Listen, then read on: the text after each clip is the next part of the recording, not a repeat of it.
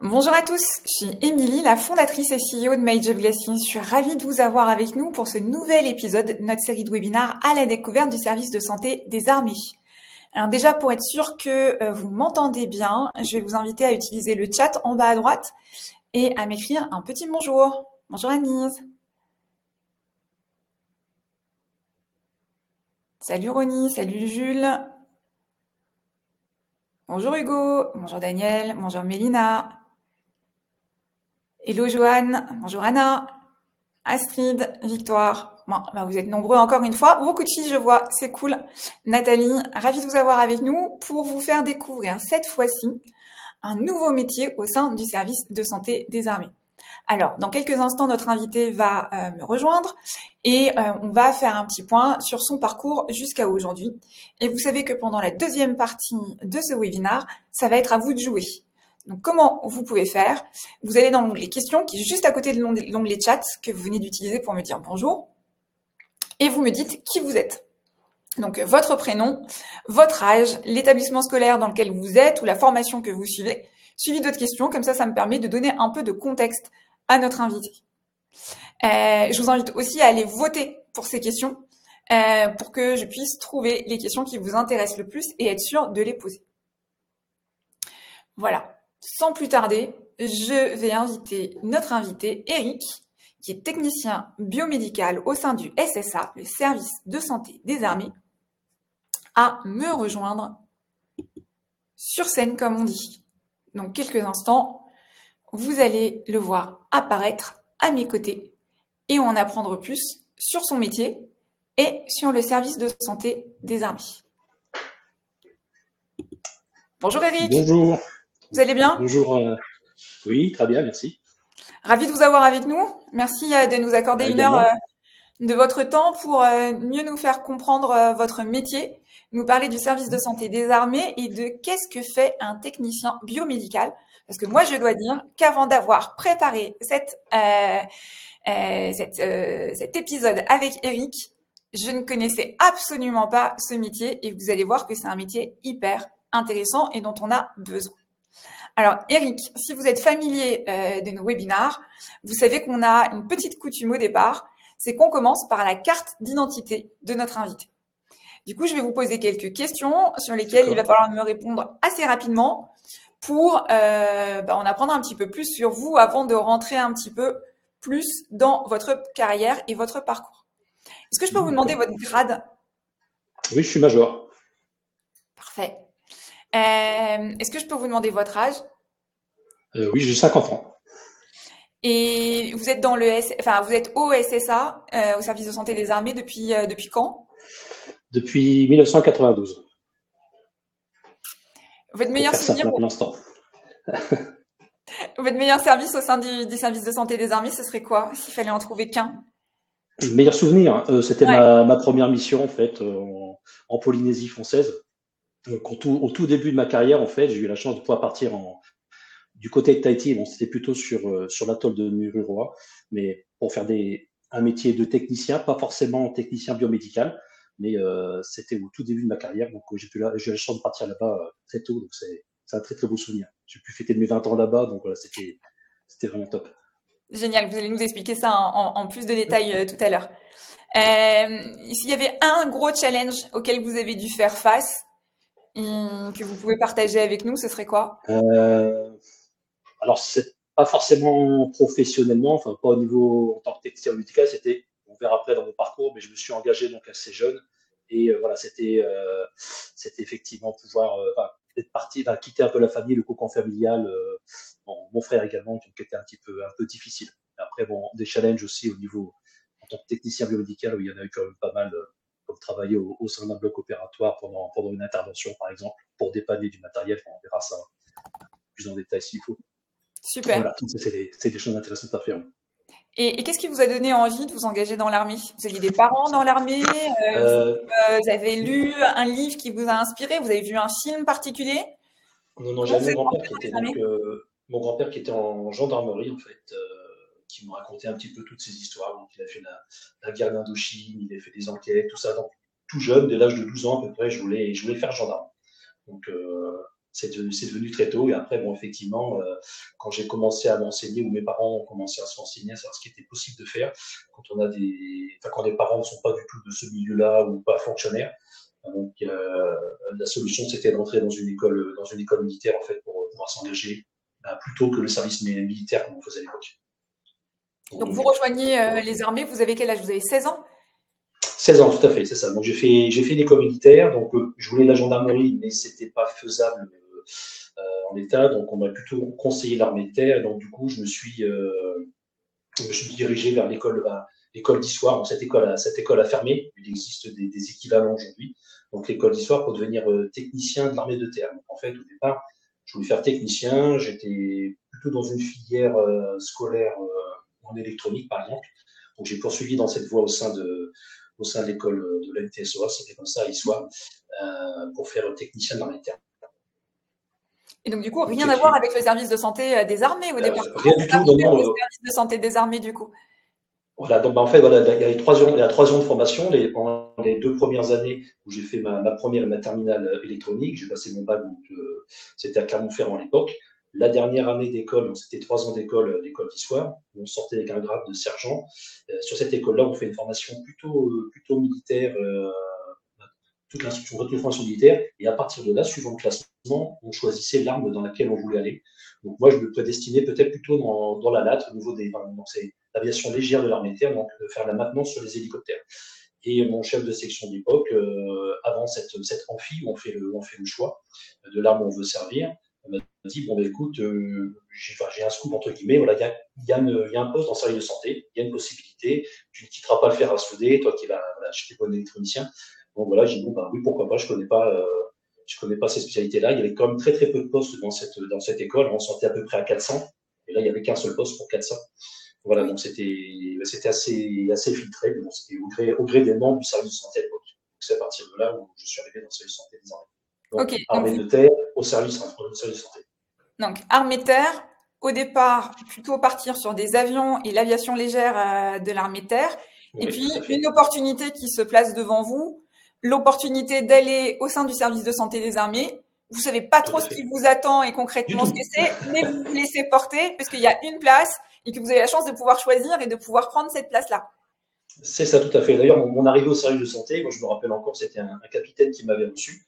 Et bon, il m'a demandé pourquoi j'avais choisi service de santé des armées. C'est une très bonne question. Et puis j'ai dit, bah, écoutez, voilà, euh, je, mon, domaine c'était l'électronique, et puis on m'avait dit que j'avais pas quitté le fer à souder. Et il m'avait répondu, bah oui, c'est vrai, c'était vrai peut-être une vingtaine d'années. Aujourd'hui, on touche un petit peu dans, tout, milieu.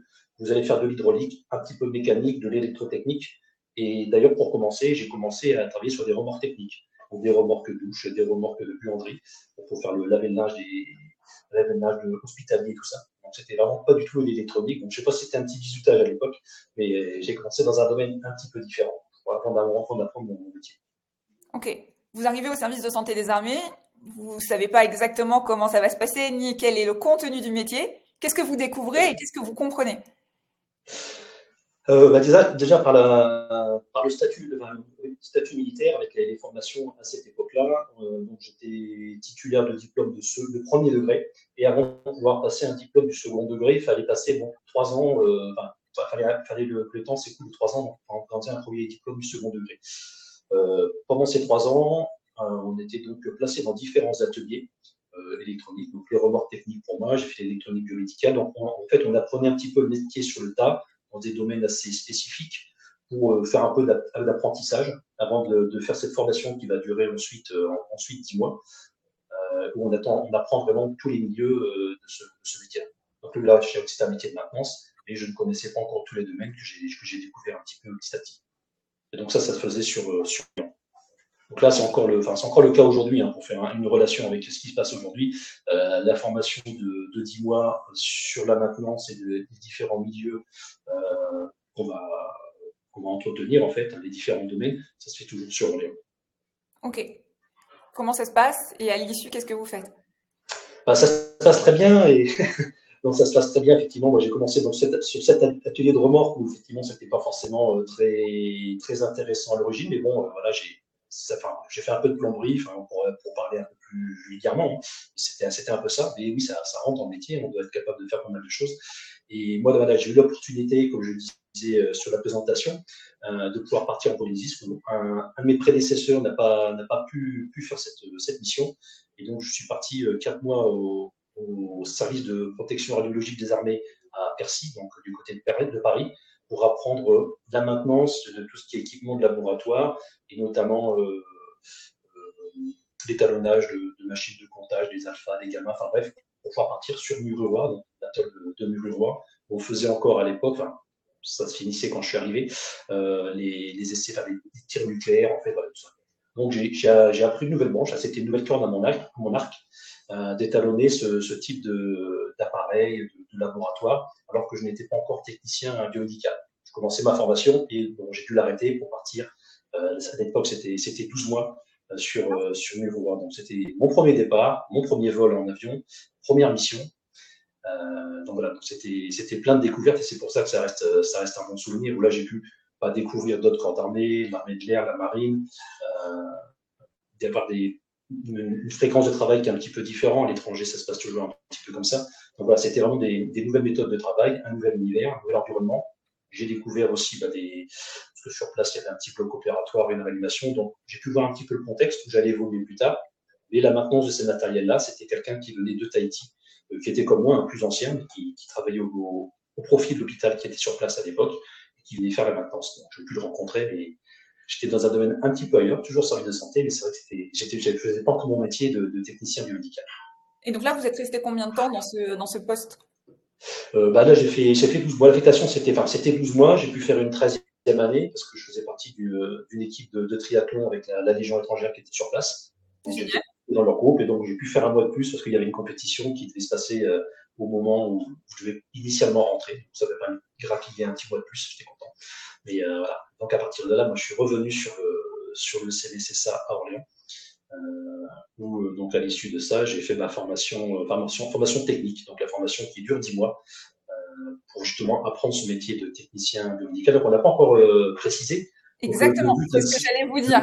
Concrètement, il fait quoi le technicien biomédical? Il est en charge de quoi?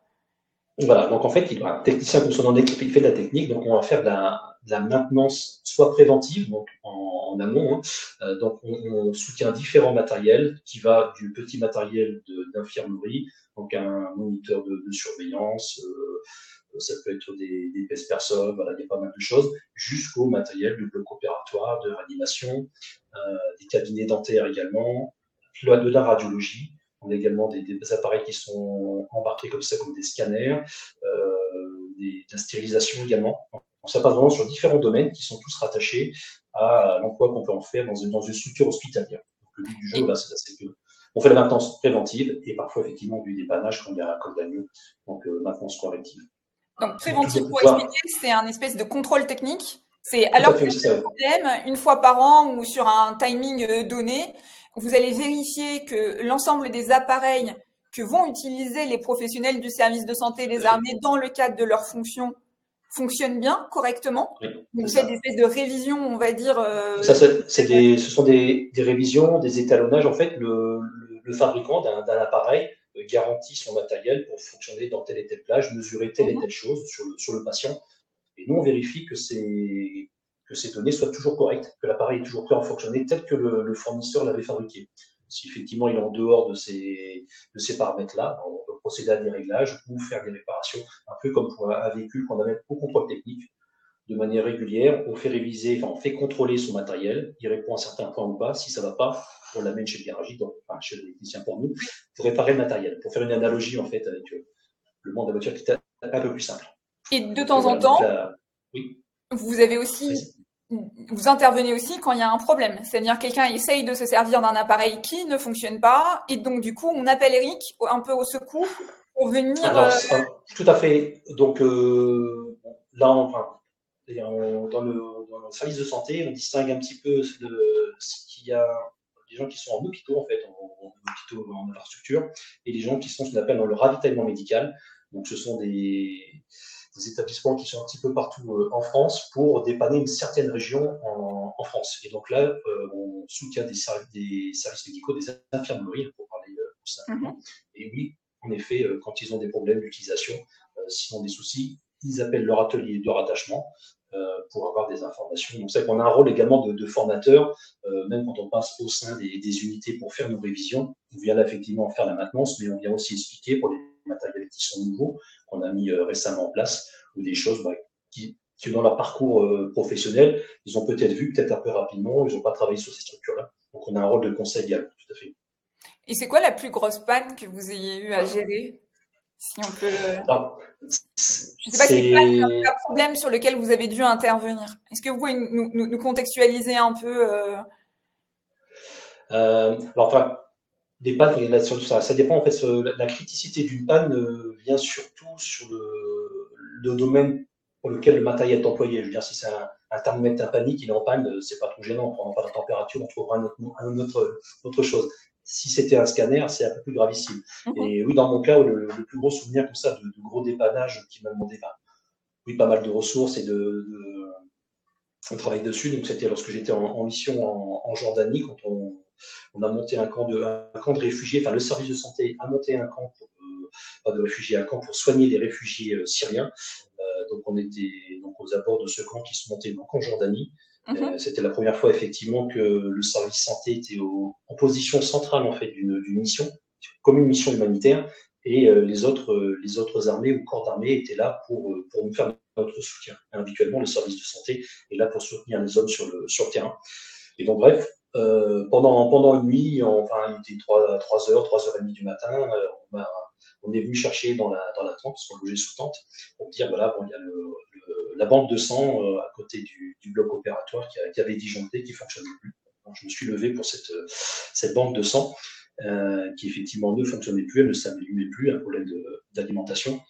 Et euh, bah, n'entendant pas trop de bruit dans, cette tente où il y avait un bloc opératoire une réanimation, même s'il n'y a pas d'acte chirurgical pendant la nuit, je vais demander à l'infirmier qui était sur place, je lui file-moi un peu de point sur le matériel, parce que j'ai l'impression qu'il y a, d'autres choses. Effectivement, il y avait un souci avec l'électricité sur un groupe électrogène qui avait mis donc en dysfonctionnement euh, une douzaine d'appareils pendant la nuit. Ah Or, le lendemain, il devait y avoir des blocs opératoires, notamment pour un, pour un accouchement, euh, pour une dame d'une réfugiée. Donc, euh, bah, donc j'ai travaillé donc, de 3h30 jusqu'à jusqu'à plus midi en, continu pour prendre les appareils. Donc, certaines fois, les pannes étaient assez simples, un fusible à remplacer. Pour le d'autres, c'était vraiment des réparations à faire ou avec deux appareils, pouvoir en faire un de pouvoir euh, ben, retrouver le, la capacité en fait opérationnelle euh, de, de, cette, cette, structure santé qui était, qui était sur place. Donc là où c'était un gros, un gros challenge à l'époque, et puis on sent qu'il, on, on, dit bon, effectivement on est là pour ça, mais c'est vrai que euh, on a un rôle derrière, il y a des patients qui attendent, c'est pas juste euh, comme dans un, dans un garage où on pourrait empiler des voitures en disant je vais par la voiture et puis elle ira, elle ira en vente ensuite. Là, il y a des, il y a des personnes qui seront, qui seront branchées sur certains appareils, où on fera des diagnostics avec, donc c'est important. Et, là, pour le coup, vous étiez seul dans le cadre euh, de OPEX. Est-ce que vous êtes souvent seul, en fait? Et donc, du coup, vous devez être un peu la personne qui sait tout réparer d'une certaine manière. Oui, c'est ça. Donc, c'est le service de santé à, miser là-dessus. Euh, donc, c'est pour ça qu'on a une, formation qui est assez vaste. On connaît pas mal de choses, différents secteurs. Et le but du jeu, pour euh, une structure hospitalière, en comprenant un peu opératoire, une réanimation, hospitalisation, certaines dimensions, il y a besoin d'un seul technicien permettant de faire la visite de tous ces matériels-là, également la réparation. Euh, pour des structures un petit peu plus lourdes, comme c'était le cas en, ex-Yougoslavie, on avait des structures qui étaient dans des modules, comme dans des chétères ou des conteneurs qu'on voit sur les camions. Donc, dedans, on avait un petit bloc opératoire, une réanimation, du dentaire. Donc là, la partie module, avec des climatiseurs, euh, la gestion d'électricité, euh, on, des fois, on était à deux techniciens. Donc, un technicien qui travaillait en théorie pour la partie module et l'autre qui travaillait pour la, ce qu'il y avait à l'intérieur. Sur le, sur le papier, comme on a la même formation à la base, on s'entraidait de part et d'autre, c'est comme plus simple, nettement plus, euh, on va dire relaxant, mais donc on a deux à porter le poids d'une grosse panne. Hein, euh, dans d'autres missions, c'est pareil, voilà, vous avez ces, gros modules qui, qui, tombent en panne, il y a des blocs qui doivent se faire pendant la nuit, on, est à deux dépanner on se sent un peu moins seul. Et effectivement, on doit pouvoir travailler en autonomie, euh, connaître pas mal de, pas mal de choses. Alors, par chance, quand on est tout seul dans des, dans des théâtres d'opération, on a différents euh, pôles techniques, des référents en métropole euh, que l'on peut solliciter si jamais on est coincé. En fait, on ne peut pas tout savoir, on peut être pointu surtout en ayant un panel de matériel énorme. Mais voilà, c'est des, des, choses intéressantes à, gérer. Mais bon, c'est des choses qu'on fait au quotidien, pas sur tous les matériels.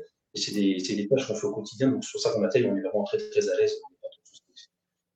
Dans votre carrière, vous avez fait différentes OPEX. Est-ce que vous pouvez nous en parler un petit peu et, nous expliquer en fait ce qu'il y avait, ce qu'il y a de différent à chaque fois? Déjà, qu'est-ce qu'il y a de différent quand on est en OPEX par rapport au fait d'avoir une affectation en France classique qui va durer plus longtemps? Euh, et puis peut-être nous parler des différents endroits où vous êtes allés et s'il y avait des spécificités en fonction peut-être des missions ou des endroits. Oui, tout à fait. Donc, euh, les, les OPEX sont des opérations extérieures, donc c'est ce qui se différencie des opérations intérieures qui s'effectuent en métropole. Donc, opération extérieure, on est forcément euh, à l'extérieur du, territoire national et euh, au gré des pays où on peut aller. Donc, pour mon cas, il y a, eu l'ex-Yougoslavie, il y avait pas, mal de, pas mal de pays d'Afrique, le Liban, l'Irak, la Jordanie, je l'ai parlé tout à l'heure, l'Afghanistan aussi. tous ces pays-là, donc, déjà niveau culturellement, niveau, bah, niveau géopolitique, il y a forcément des données qui sont donc euh, certains pays au tout début comme l'ex-Yougoslavie, bon, il y avait, on est, enfin, c'est des, missions qui sont très militaires, on est, on est encadré avec des forces à côté, pour le rôle que jouait le, soit l'OTAN, soit l'ONU pour certaines missions. Donc il y a différents caractères. Donc là-dessus, forcément, il y a, il y a des comportements à voir et euh, comment dire, et des soutiens qui se font pour ces missions-là. Ce sont des soutiens pour les militaires qui sont déployés, qu'ils soient français d'ailleurs ou, étrangers quand on travaille pour l'OTAN. Euh, la structure, euh, la structure santé, le service de santé des armées, euh, français, hein, est très reconnu au niveau médical. En fait, quand on a une structure santé, les autres armées sont contents qu'on soit, là parce qu'ils connaissent nos qualités de soins et nos chirurgiens, nos médecins et tout ça. Ça, c'est important. Donc, on travaille dans un contexte assez particulier au profit des forces qui sont, qui sont sur place. Après, le métier en lui-même euh, reste le même, hein, ça reste de la révision de matériel. Et par exemple, on a d'autres missions, comme des missions courte durée, ce qu'on appelle les MCD, euh, qu'on peut faire euh, aux Antilles, faire en, Afrique, le Sénégal, le Gabon, par exemple, la Côte d'Ivoire dernièrement. ce sont des missions où il n'y a pas de, de ça c'est pas forcément des pays en guerre. On n'est pas, pas une mission de temps. Donc là, on fait du soutien. Pour les militaires, euh, pour les militaires français, d'autres militaires, également de l'aide médicale à la population. Donc là, on intervient sur du, du matériel qui vont euh, être au profit de différentes, euh, de différentes personnes. C'est un autre facteur également. Et il y a surtout, surtout ce côté, ben, on va dire un peu plus léger de la mission, dans le sens où il n'y a pas de, pas de gros facteurs risque, même si le, risque zéro n'existe pas. Et voilà, d'être ben, comme en Polynésie par exemple où il n'y avait pas de risque, on y a un raz marée, euh, je risquais pas grand chose, mais non voilà, donc donc on, y va, dans différents, dans différents états d'esprit. Et puis la durée de la mission. La mission euh, OPEX, c'est entre 4 et 6 mois. Bien souvent, c'est 4 mois. Et euh, les missions euh, très courte durée, enfin, on fait des renforts temporaires à l'étranger. Pour les, postes, en fait, où on développe une petite unité médicale, comme un, ce qu'on appelle nous un rôle 1, donc c'est juste une, infirmerie. Une infirmerie un petit peu plus, avec une petite salle d'urgence, mais rarement, rare en plus. Donc clairement, du fait de notre effectif qui est un petit peu réduit, euh, on n'est pas sur tous ces postes-là. Donc, on fait des missions une fois à l'année. Donc, ça peut être une mission de 15 jours, 3 semaines, un mois. Donc, voilà, c'est la durée de la mission aussi qui varie suivant le, type de, pays où on va aller ou de, mission qu'on va faire. Est-ce qu'à chaque fois qu'il y a une mission du service de santé des armées quelque part, il y a quelqu'un comme vous, un technicien biomédical, qui part aussi pour parer au moindre problème? Ou est-ce que c'est pas forcément nécessaire et à partir du moment où le matériel est révisé une fois dans l'année, ou, en fonction d'un euh, timing précis euh, qui, doit être respecté, ça suffit? Comment ça fonctionne? Ça, se joue en fait à, la structure qu'on va envoyer, qu'on va mettre en place. Aujourd'hui, on a des, petites antennes de, chirurgie, de réanimation, euh, de sauvetage là qu'on envoie. Donc, c'est des petites structures qui sont sur 3-4 tentes. là, les personnels sont formés au montage de, ces équipements, de la tente en lui-même, et ils ont leur, euh, bah, ils connaissent leur métier, hein, des chirurgiens, des médecins et tout ça. Et là, on n'envoie pas de technicien. En fait, on va envoyer un technicien dès lors qu'on a une grosse structure, en principe, ce qu'on appelle un rôle 2, donc c'est un hôpital, et qui devrait contenir au moins un scanner. Un scanner, un module, euh, un, module dentaire, parce que comme je le disais tout à l'heure, on est en effectif, on est assez réduit. Peut-être que si on, était si on avait un gros effectif, peut-être qu'on pourrait être partout. Aujourd'hui, c'est pas le cas. Donc euh, voilà, on, on fait vraiment une belle structure médicale avec beaucoup de matériel pour aussi qu'on ait du, travail un petit peu pour tous les jours aussi. Hein. But du jeu n'est pas envoyer des militaires euh, pour, pour, ne rien faire non plus, même si on peut avoir d'autres tâches à côté. Mais voilà. C'est quoi euh, les tâches que vous pouvez avoir à côté? Bah, Disons qu'on reste, reste militaire. Donc, euh, comme dans mon, dans mon parcours, là, euh, en tout début, en tout début, de, en tout début de carrière, je suis parti en, bataillon médical. Donc, après mes examens, mes examens techniques, c'était sur la localité de, de, Vannes, en Bretagne, où j'ai fait pendant deux ans adjoint chef de section. En tant que militaire, on a des diplômes militaires et on peut être amené à encadrer c'était forcément des jeunes, mais on encadre des jeunes dans, différents, dans différents domaines pour l'apprentissage de, euh, de, formation militaire, de la topographie, du, du tir, euh, voilà, plein de choses comme ça. C'est des choses qui sont dans notre statut militaire, on peut, on peut former des gens ou faire des, des séances de sport ou autre. Donc ça, c'est en, plus de notre métier, euh, c'est ce qui nous différencie forcément du domaine du domaine civil. Il n'y a pas ce, ce, volet-là en fait de, de, la carrière. Mais bon, ça reste, ça reste intéressant, même si c'est pas forcément euh, la, la, le pourquoi on s'est engagé dans, dans l'armée, par exemple. Et, et, du coup, vous, vous en parlez là et vous dites euh, ceux qui sont militaires euh, peuvent faire ça à côté. C'est parce qu'en fait, votre métier, il peut être exercé soit sous statut militaire, ce qui est votre cas, soit en tant que civil. Euh, donc, vous avez des collègues qui font le même métier que vous, dans les mêmes endroits que vous, en France, je précise, pas, pas, pas en en France euh, et qui ont un statut civil. C'est possible. Tout à fait. Oui. Il y a différents statuts. Donc, euh, bah, il y a le statut d'ouvrier d'État, il y a le, le, statut de technicien supérieur des fonctions. Donc, ce sont des gens qui, font, qui effectuent de la maintenance également, comme nous, dans les ateliers. Euh, par exemple, à, à l'ECMSSA, sur le site de, de Chanteau, hein, près d'Orléans. c'est un site militaire, mais on a 60% de personnel civil. Je ne dis pas que tous des techniciens, mais je veux dire, dans, dans ce santé, ce n'est c'est pas comme un gros régiment où il y a 100% de, gens qui sont habillés en kaki. Euh, on a des personnels civils. Et donc, pour le, pour la, du côté de la maintenance, euh, on a des personnels civils. Oui, comme, euh, comme vous le disiez, surtout au niveau de la, métropole. Ils peuvent faire certaines missions pour les techniciens spécialisés, comme ceux qui travaillent sur le, sur scanner, sur des, sur des modules techniques, comme j'ai dit tout à l'heure, dans des pays qui ne sont pas, alors pas forcément en guerre, mais où il n'y a pas de risque. Donc, par exemple, collègues civils qui vont faire la maintenance à Djibouti sur la, la, structure hospitalière qui est montée là-bas. Euh, ils vont également dans les Antilles, en Nouvelle-Calédonie, voilà. Donc il y, a, des choses qui se font, qui se font également donc, en tant que technicien civil. Mais effectivement, ils n'auront pas la chance euh, d'aller sur des théâtres d'opération euh, des choses un petit peu particulières, un peu comme les, comme les sociétés, les sociétés privées. Hein. Les sociétés privées ne sont pas invitées à, à, faire de la maintenance ou faire du montage d'équipement. Question, là, vous êtes en train c'est dans cette tenue-là que vous travaillez tous les jours ou vous avez une tenue différente Oui, tout à fait. Non, non, non, en tenue, enfin, en plus c'est pratique, hein, en atelier, disons qu'en atelier, même si aujourd'hui je, je n'exerce pas forcément dans un atelier, euh, je pourrais dans une autre tenue, euh, en tenue, enfin, pantalon bleu, chemise blanche, mais euh, et d'une par praticité, je suis toujours en treillis, mais c'est vrai que euh, en, comment dire, en atelier, en entrée, parce que oui, forcément, c'est très pratique et c'est notre tenue de travail de, de, tous les jours. Et en mission, là, c'est la même. Euh, non, ils sont en tenue, les non-militaires sont en civil, tout à fait. Ouais. Non. Après, non, enfin, sur, le, sur Orléans, il n'y a pas de tenue, il n'y a pas de tenue dédiée, mais dans certains, dans les, dans les HIA, par exemple, ils ont des fois la, une veste ou un polo avec le nom de, de l'hôpital, HIA, hôpital, hôpital des armées. Donc, euh, là, il peut y avoir des polos, des tenues pour différencier un peu les, les, les, les cellules biomédicales, mais bon, comme ça se fait dans, dans des boîtes privées également, pour, bien sûr, pour distinguer un petit peu. Mais non, sinon, il n'y a pas de tenue euh, imposée pour les personnels civils. Et donc vous disiez, c'est plus le métier que je fais aujourd'hui. Est-ce que vous pouvez nous partager ce que vous faites aujourd'hui concrètement?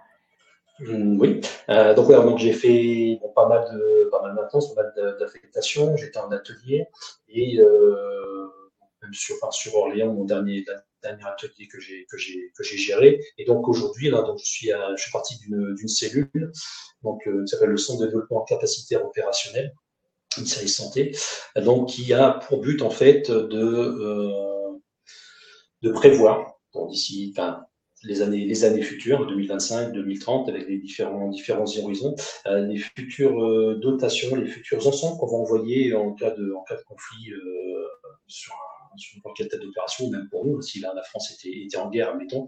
Donc on est on est plusieurs spécialistes entre guillemets plusieurs anciens euh, on utilise un petit peu ces compétences-là euh, pour pouvoir établir voilà, les, bah, les, futures structures médicales le futur post-médical, le futur, euh, donc, enfin, le futur bloc opératoire, les futurs besoins. Donc, on s'appuie un petit peu sur nos retours d'expérience du terrain, qui est bien sûr avec différents groupes de travail, avec mélange des médecins, des chirurgiens, donc là, pas mal de choses. Donc, c'est vraiment une vision un petit peu c'est ce qui se fait au-dessus. En fait, c'est une phase cachée. Nous, enfin, en tant que, que technicien dans les ateliers, on dépanne ces, matériels-là dans des structures qui sont, qui sont déjà faites. Euh, je, suis passé donc un palier à côté pour, voir comment on fait ces structures euh, réfléchir demain. Puis voilà, c'est des choses qui sont, qui sont assez nouvelles, intéressantes. Puis voilà, ça me permet d'avoir plus de stabilité en fin de carrière sur, sur mon affectation, bouger un petit peu moins. Et puis, oui, voir un petit peu autre chose, parce que bon, je ne veux pas dire, pour quelques années, on n'a pas fait le tour parce que le, matériel est, est, renouvelé sans cesse, donc il y a toujours des nouvelles choses à apprendre. Puis bon, c'est intéressant, mais c'est que pour voir d'autres facettes en fait du, du métier, donc euh, des choses qui sont, qui sont intéressantes. Ce que je trouve assez intéressant, c'est que vous êtes arrivé là un peu par hasard, si je puis dire. C'est-à-dire, il y a une opportunité. Vous connaissiez rien au service de santé euh, des armées ou au domaine de la santé. Euh, vous avez appris, vous êtes devenu hyper polyvalent, euh, étant capable de réparer un scanner, un thermomètre, euh, le matériel pour des dentistes. Enfin, c'est extrêmement mhm. large.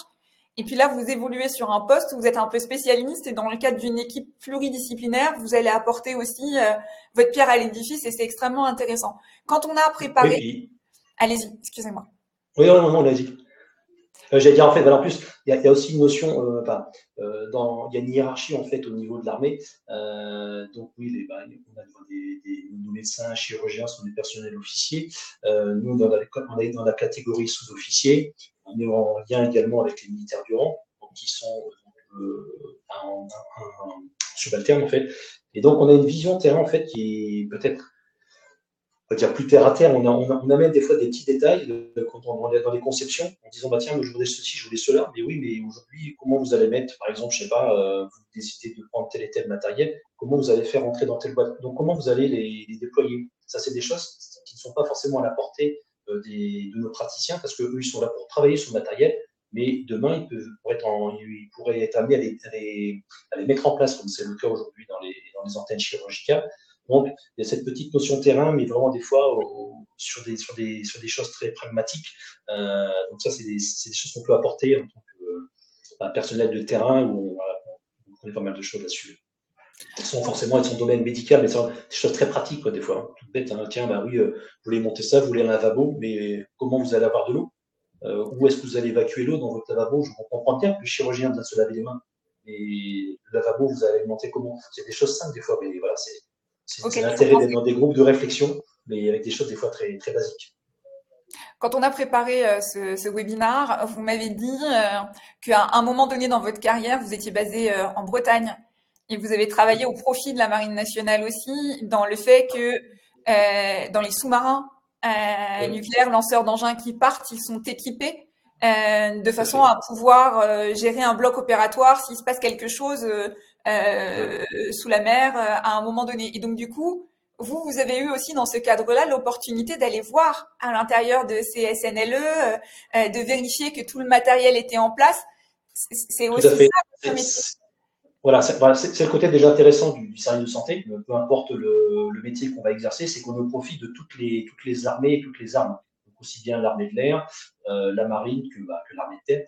Euh, on voit qu'on fréquente plus souvent, parce qu'il y a un plus gros volume en métropole, mais bon là, euh, l'affectation, donc c'était à, Brest, hein, la pharmacie magasin du port, comme elle s'appelait à l'époque, qui permettait donc de, de, faire la maintenance de toute la région Tagne, un petit peu, un petit peu décalé un petit peu quand même vers, le centre-ouest également, ben c'était la Bretagne. Et donc, effectivement, on travaillait beaucoup au profit de, au profit de la marine, que ce soit les bâtiments de la marine. Euh, on, on pouvait monter, on faisait la maintenance de ces, de ces équipements euh, suivant les structures qu'ils avaient à l'intérieur, des blocs opératoires pour certains, des réanimations, euh, sur des bâtiments euh, de mesure, par exemple, forcément des bâtiments de guerre. Hein. Et donc, oui, comme vous spécifiez, les, sous-marins nucléaires lanceurs d'engins, donc on n'est quand même pas très nombreux à pouvoir monter dedans. Il faut des autorisations déjà pour aller sur le site. Et euh, voilà, donc c'est d'avoir voir un petit peu déjà le côté là. ils ont, ils ont quoi faire parce que le, le médecin a, plusieurs casquettes sur place. Hein, il, peut faire de la chirurgie, il fait de la, la, dentisterie pour parler un peu comme ça également. Donc il a pas mal de corps dans son arc. Quand ils sont en immersion, les sous-marins, bah, ils doivent être en, ils sont en autonomie et mhm. le médecin doit faire face à tout ça.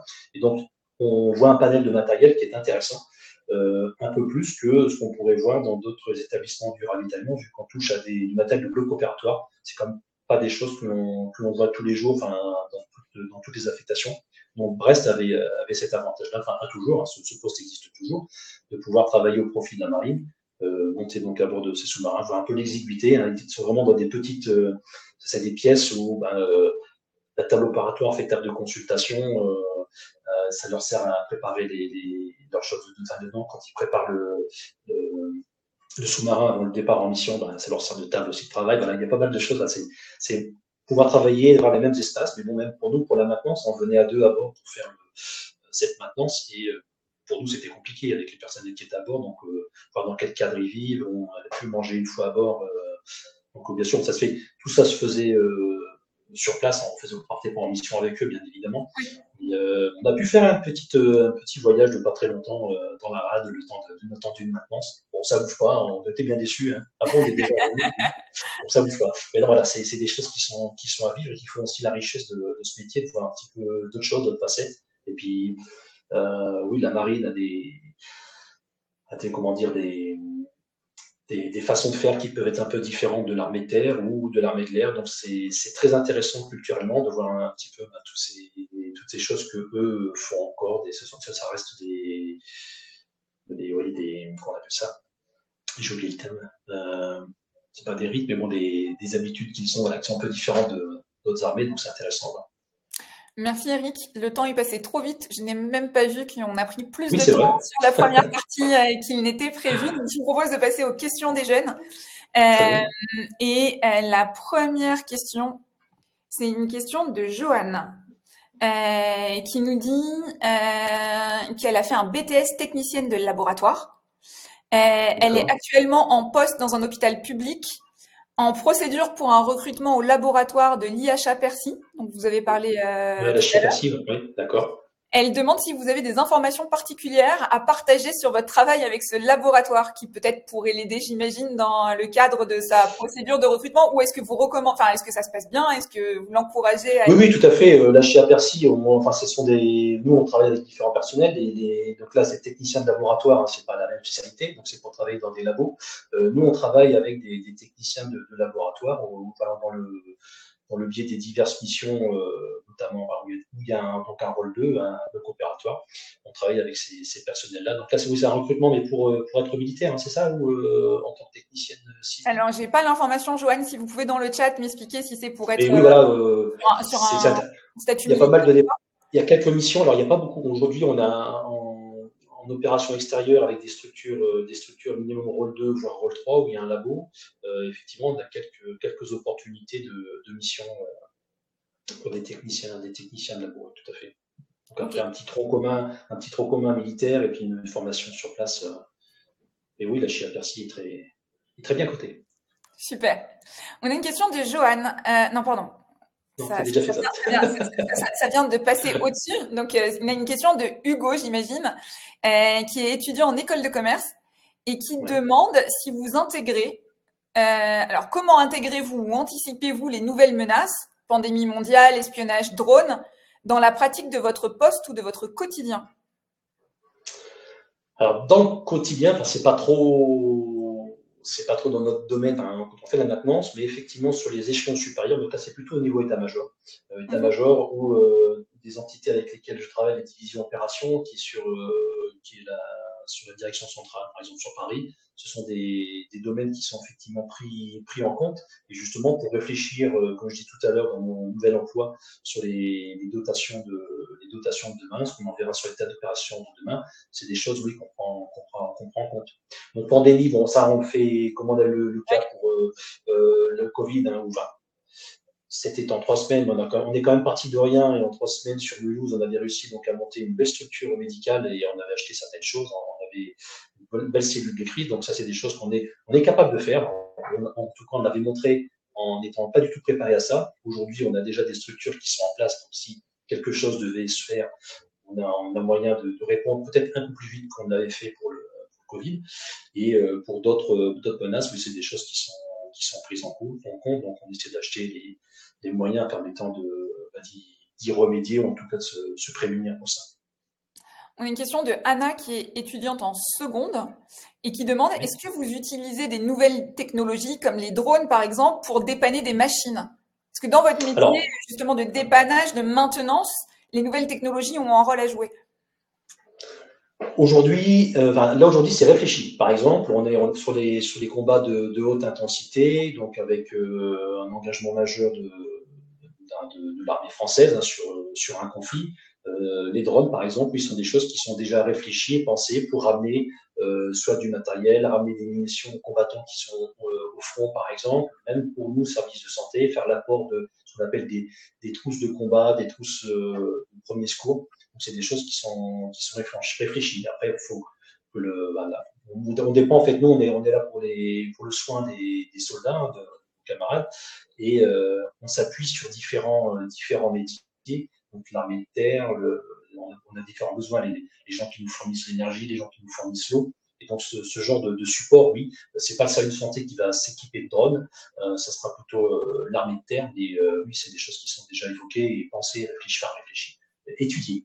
L'instant, on n'a pas encore fait de, pas de feuille de route encore pour ça, mais ce sont des choses pour lesquelles on pense. Il faut, il faut évoluer. Donc, comme le matériel médical évolue, euh, l'environnement également, et de toute façon, les, comment dire, les, les ennemis entre guillemets aussi évoluent, donc il faut s'adapter également. On a Mélina qui nous vient des dom Bonjour Mélina. Elle nous dit qu'elle est diplômée d'un BTS en bioanalyse et contrôle. Un, elle veut savoir si on peut rejoindre le SSA en tant que technicienne de laboratoire sous statut militaire. Je pense que oui. Vous me confirmez Oui, oui, c'est oui, tout à fait. Oui, c'est oui, c'est oui. Elle demande s'il faut avoir une, condition physique particulière et s'il y a des sports spécifiques dans lesquels il faut. Euh, alors j'imagine qu'elle fait peut-être référence aux, tests pour pouvoir euh, rentrer en. Au test d'entrée, au test de sélection, voilà, tout à fait. Donc il y a quand même un test de, un test de sélection qui, qui est fait pour euh, tout, engagement, avec visite médicale ou autre, dans le service de santé. Donc, euh, alors pas qu'on est moins bien qu'un médecin, hein. moi je, fais également beaucoup sport, il n'y a pas de souci là-dessus. Euh, après, ça, dépend, ça dépend de chacun. Dans le service de santé, on est avant tout, on va dire, des spécialistes. donc, ça dépend où est-ce qu'on où est-ce que l'on travaille, que ce soit dans une structure hospitalière ou au sein du ravitaillement médical comme moi. dans certaines structures, alors on met en avant surtout le, côté métier. Alors oui, il y a, un, test, de sélection, mais il n'est pas non plus aussi haut de gamme que pourrait l'être euh, dans la Légion ou dans l'armée de terre, par exemple. On va pas demander aux gens de faire des tractions comme dans l'armée de terre. Euh, ce sera des, choses qui sont un petit peu moins. Mais bon, après, si on veut projeté euh, en mission outre-mer, on doit quand même avoir des, facultés, des facultés physiques. Alors c'est pas on n'est pas tous capables de courir un marathon, on est d'accord là-dessus, mais un minimum quand même pour, et bah, pour se préserver soi-même, pour porter secours à, à d'autres gens aussi. Euh, si on devait, euh, comme à une certaine époque, bah, devoir évacuer un endroit, d'être capable de courir une certaine, une certaine distance avec euh, pas un gros sac à dos forcément, mais quelques moyens sur soi aussi. Donc il y a un minimum à avoir. Oui, voilà, on ne va pas demander de faire des. En tant que militaire, il y a quand même quelque chose. En, revanche, si, si, on est moins dans ces sujets-là, si on a un souci, si on n'est pas un athlète, est-ce que du coup rejoindre en tant que civil peut être une solution? Oui, c'est tout à fait faux. Tout à fait, oui, tout à fait. Oui, oui on n'a pas. En fait, comme je disais tout à l'heure, on a, le volet militaire et les volets techniques. Le volet technique, on a exactement l'équivalent dans, le secteur euh, civil ou, privé. Et, la partie militaire fait notre, euh, fonction aujourd'hui. Donc, euh, oui, sur le volet militaire, il y a différentes aptitudes à acquérir quand même, que ce soit bah, pas forcément du commandement aussi, mais il y a des différentes choses sur lesquelles on est attendu. Et je pense qu'avant tout, enfin, en plus de l'attrait de, la, tenue et tout ça, il y a comme un savoir-être ou en, tout cas une volonté de vouloir, euh, de vouloir être quelqu'un euh, dans l'armée ou faire quelque chose. C'est ce qui attire aussi moi. Mon, principal, ma principale envie, c'était de voir du pays, être, euh, être bien, mais voilà, c'était de voyager, tout ça. le métier, comme je disais tout au début, c'était pas ça qui m'importait au début. Donc je voulais faire technicien, mais après, c'était pas forcément la stratégie. Il y a Daniel qui nous dit, Eric a parlé d'une formation d'une durée de 10 mois. Euh, lui est en train de faire une licence professionnelle en alternance de 12 mois dans le milieu biomédical. Très bien. Donc, est-ce que du coup, il a besoin de passer cette formation de 10 mois ou alors euh, son, expertise biomédicale suffira? Ça, c'est la première question.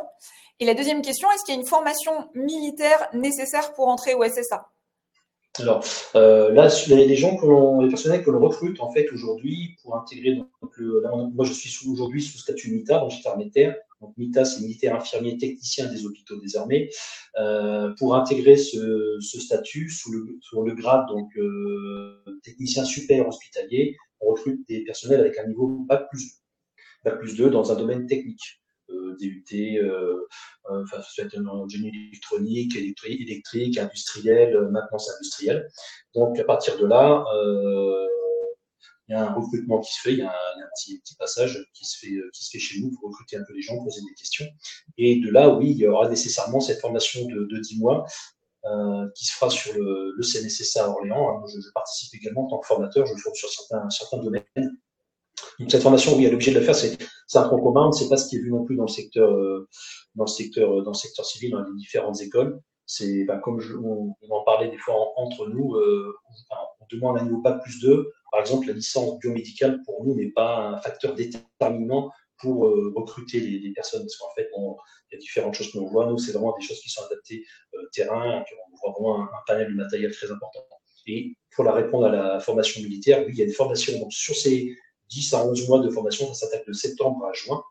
Euh, sur ces, dans ce créneau-là, il y aura euh, quatre semaines qui sont euh, dédiées donc à la formation militaire euh, initiale, donc la FMI, qui se fait à Rochefort. Donc c'est quatre semaines où on apprend, j'appelle ça un vernis militaire, parce que simplement des rudiments sur, sur l'armée. On, apprend à marcher au pas, on apprend deux, trois, on fait de la topographie, on apprend à tirer, voilà. Donc il y a des, de formation qui sur quatre semaines, qui pour moi euh, nécessite un, un, entretien pour commencer, un régulier derrière, et puis une formation auprès des anciens pour compléter cette formation. Et voilà, c'est assez limité. En... Oui. Par rapport à vous qui aviez une formation militaire avant d'arriver, on est d'accord qu'il n'est pas nécessaire d'avoir une formation militaire avant d'arriver au SSA. Non, non. Euh, Arriver au SSA et le SSA va vous donner cette formation militaire. Tout à fait, c'est ça. C'est oui. dont vous parlez, mais aucune oui. formation militaire n'est nécessaire au moment où vous postulez. Aucune. C'est pas demandé. Génial. Merci. Euh, Victoire, euh, qui fait un BTS électromécanique. Très bien. Ça, c'est bien pour faire oui. votre métier. Euh, elle demande quelles compétences avoir et acquérir, selon vous, pour intervenir sur des zones en conflit ou suite à une catastrophe naturelle, dans des zones incertaines et dangereuses? Quoi les, les, les, compétences à avoir et à acquérir pour pouvoir intervenir dans ces zones-là? En fait, enfin, déjà dans notre métier, euh, voilà, on, doit, on, doit, pouvoir travailler donc, en autonomie euh, et tracer, euh, enfin, pas, pas de nature stressée non plus, parce qu'on doit pouvoir faire face à différentes éventualités. Comme je disais tout à l'heure, on, on, part sur un appareil en panne, finalement on en a 12 il ne faut pas s'effondrer non plus. Après, le, le, déjà, en engagement sur un, sur un théâtre, donc c'est pas nous qui décidons, hein, c'est le, le, service santé ou ce sont les états-majors qui disent bon, on va faire une mission, euh, mission humanitaire à tel endroit. Euh, donc ça, ça, ça dépend, c'est pas nous qui décidons. Et pour pouvoir intervenir sur ce type de théâtre ou des théâtres en conflit, euh, oui, voilà, pour nous, on est, on est, enfin, on est un maillon d'une chaîne. Hein, donc, euh, il y a les gens qui font des, je prends l'exemple de la Légion ou des gros régiments euh, qui sont là pour faire la, sécurité. Euh, nous, on est là pour faire l'entretien du matériel médical au profit de ces gens-là. Et mmh effectivement, donc, euh, on peut être sur des, ter des, terrains en conflit, comme c'était le, le, cas en Afghanistan, euh, comme j'ai pu connaître aussi, mais euh, la majorité du, du, temps, on fait, on fait le travail pour lequel on a été formé. Et oui, bon, bah, de temps en temps, il peut y avoir une alerte intrusion, donc là, on va, on va remettre le gilet pare-balles, le casque lourd, on va chercher l'armement, et puis pour, pour parler à différentes autorités, mais c'est des choses sur lesquelles en principe, on est, en, on est en, en, tout cas entraîné ou on a été formé.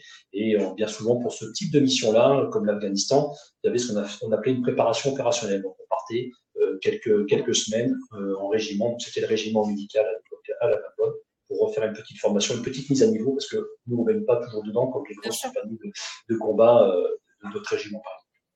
Et justement, toujours Victoire qui demande, vous préférez travailler en OPEX ou en hôpital en France? Alors, moi, malheureusement, j'ai pas eu la chance de, de travailler au sein d'un hôpital, enfin, un hôpital, euh, hôpital en France. Hein. J'avais demandé, c'était dans mes souhaits à une époque. Euh, j'ai pas pu, j'ai pas pu l'avoir. Bon, on décide pas forcément euh, toujours de nos, de nos affectations.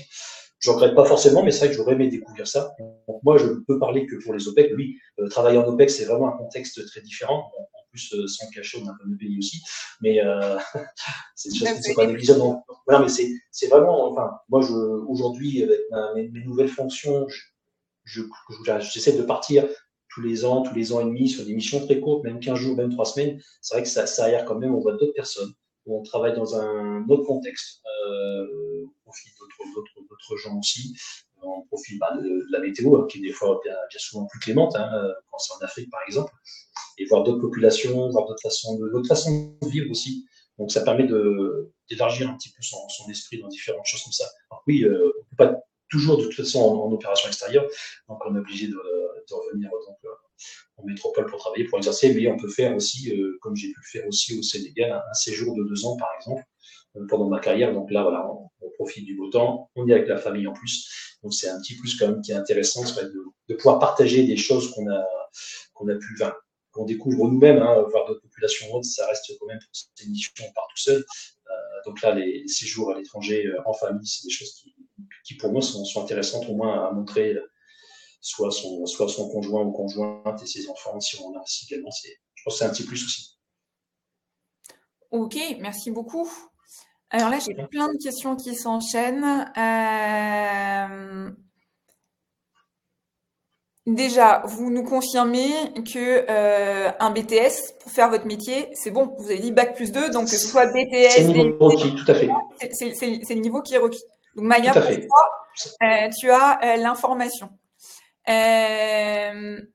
Il y a Luc qui nous dit qu'il a un BTS, enfin, ou qu'il est en BTS, pardon. Il a une question par rapport à ce que vous expliquez de votre expérience passée. Euh, est-ce que le SSA est très sélectif? Et est-ce qu'il y a, est-ce que c'est facile de rejoindre le SSA pour faire ce métier-là, hein, j'imagine. Euh, oui, c'est facile en fait. Euh, bon, je ne l'ai pas, pas précisé non plus. On est en sous-effectif aujourd'hui dans, dans, cette, dans cette spécialité-là. on n'est pas du tout en cible. Euh, tous les, tous les ans, forcément, des gens partent, d'autres préfèrent faire une carrière courte, d'autres des carrières longues. Euh, donc oui, donc euh, du recrutement, on a de la place. là, nous, cette année, on est en train d'en former, former cinq. L'an dernier, on n'a formé personne. On a personne qui s'était présenté, ou en tout cas, n'ont pas été retenus. comme je le disais tout à l'heure, bon, ok, on a le niveau, on est bac plus 2, on vient faire un entretien pour juste avoir quelques questions. La personne déroule un petit peu son curriculum, nous mhm. explique ben, pourquoi est-ce qu'il voudrait venir sur la santé, on pose quelques petites questions pour voir euh, si c'est l'art de coller. Alors, il est vrai que si on n'a que trois candidats et on a trois candidats et on, en principe par année on peut en former 6 euh, voire 7 je pense. 7 ça rentre. Euh, si on n'a pas trop de monde, on ne pas dire qu'on est moins regardant, mais si la personne colle, de toute façon on va le voir hein, sur le groupe de sa formation déjà. si les notes suivent derrière, c'est très bien. Si sur la formation militaire initiale, ça colle aussi, c'est très bien. Et puis après, on apprend le métier sur le, sur tas aussi. Hein, on comprend bien, on voit bien qu'on prend avec un nouveau BTS, soit d'électronique, de l'électrotechnique. Il y a des gens qui seront forcément, quand on passe sur l'électronique, un peu moins, moins, affûtés sur certains domaines. Mais de toute façon, c'est pas gênant. On apprend sur le tard. C'est des, des procédures que l'on, répète, que l'on apprend. Donc, il n'y a pas de difficulté de ce côté-là. Et puis, donc, l'apprentissage se fait par la suite aussi. Et de toute façon, après, après cette formation de 10 mois, on est, on est mis, enfin, en tout cas, euh, dans le ravitaillement médical, on est mis en atelier. Dans un atelier de 5, 6 personnes. Et donc, euh, pendant une année, de toute façon, euh, on apprend beaucoup au, contact des autres, on fait beaucoup de maintenance on pourrait projeter, on n'est pas projeté tout de suite, ce qui se comprend bien, ce qu'il faut pour acquérir une certaine autonomie et, voir si on est vraiment à l'aise en travaillant seul. Vous nous avez parlé tout à l'heure euh, d'une situation où il y avait un problème d'électricité euh, quand vous étiez euh, en OPEX. On a Luc qui demande si vous pouvez nous raconter une autre situation d'urgence dans laquelle vous vous êtes retrouvé à cause d'une panne de matériel. Oui, tout à fait. Bah, C'était pendant, pendant un bloc opératoire où alors je ne sais plus comment j'étais contacté, soit téléphone ou quelqu'un est venu me chercher dans, dans, dans, dans, tente ou là, immeuble de vie pour dire bon, il y a un souci, on est au bloc opératoire, il y a quelqu'un dessus. là. Je, je, précise quand même qu'en théorie, on n'est pas censé intervenir quand il y a quelqu'un de, dans un bloc opératoire. En principe, on fait la maintenance ou euh, que ce soit préventif ou curatif. Bah, pareil, non, enfin, personne sur l'appareil. on ne sait pas ce qui pourrait se passer. Quoi qu'il en soit, j'ai été appelé pour juste, pour juste un test, pour voir un petit peu, pour essayer de comprendre. Parce qu'en plus, il y, a des, pannes qu'on peut voir que, in situ, en fait. Hein. Et donc, il y avait un patient branché sur, le, sur un ventilateur d'anesthésie, donc il était en plein, plein bloc opératoire, et d'après l'anesthésiste, ça, ça, ne gonflait pas assez les poumons, et donc il ne pouvait pas, les échanges gazeux, la respiration pour le patient n'était pas optimum. Donc, bah, je suis allé voir, et puis bon, bah, dit, bon, là, je vais, je vais remettre un peu plus d'oxygène, comme ça, tu as un petit peu le temps pour démonter deux, trois trucs pour regarder. Donc voilà, je, suis, je me suis aperçu en deux, trois, en deux, trois temps euh, qu'il manquait une pièce, en fait, sur le, sur le ventilateur qui a dû être mal remonté, ou en tout cas perdu du nettoyage euh, par, les, utilisateurs. Donc, ben, sur place, voilà, j'ai un peu à la MacGyver, euh, est-ce qu'il n'y a pas un bout de carton, un bout de, film radio qui traîne puis on, m'a donné un film radio, j'ai découpé un petit disque pour remplacer un disque en céramique dans un film radio que j'ai remis dans le dans l'appareil et le bloc a pu, a pu poursuivre de bonne manière justement en évitant de consommer trop de gaz. Et puis donc à l'issue, on a commandé la pièce qui manque. Voilà, c'est des, des, choses qui sont, qui sont gratifiantes aussi. Et c'est vraiment magnifique. Il faut, une faculté en fait d'adaptation assez rapide et puis de ben, bien connaître son matériel, c'est important euh, pour pouvoir dépanner au plus vite. Mais je, je, le reprécise, hein, si c'est des choses qu'on ne fait pas de manière régulière.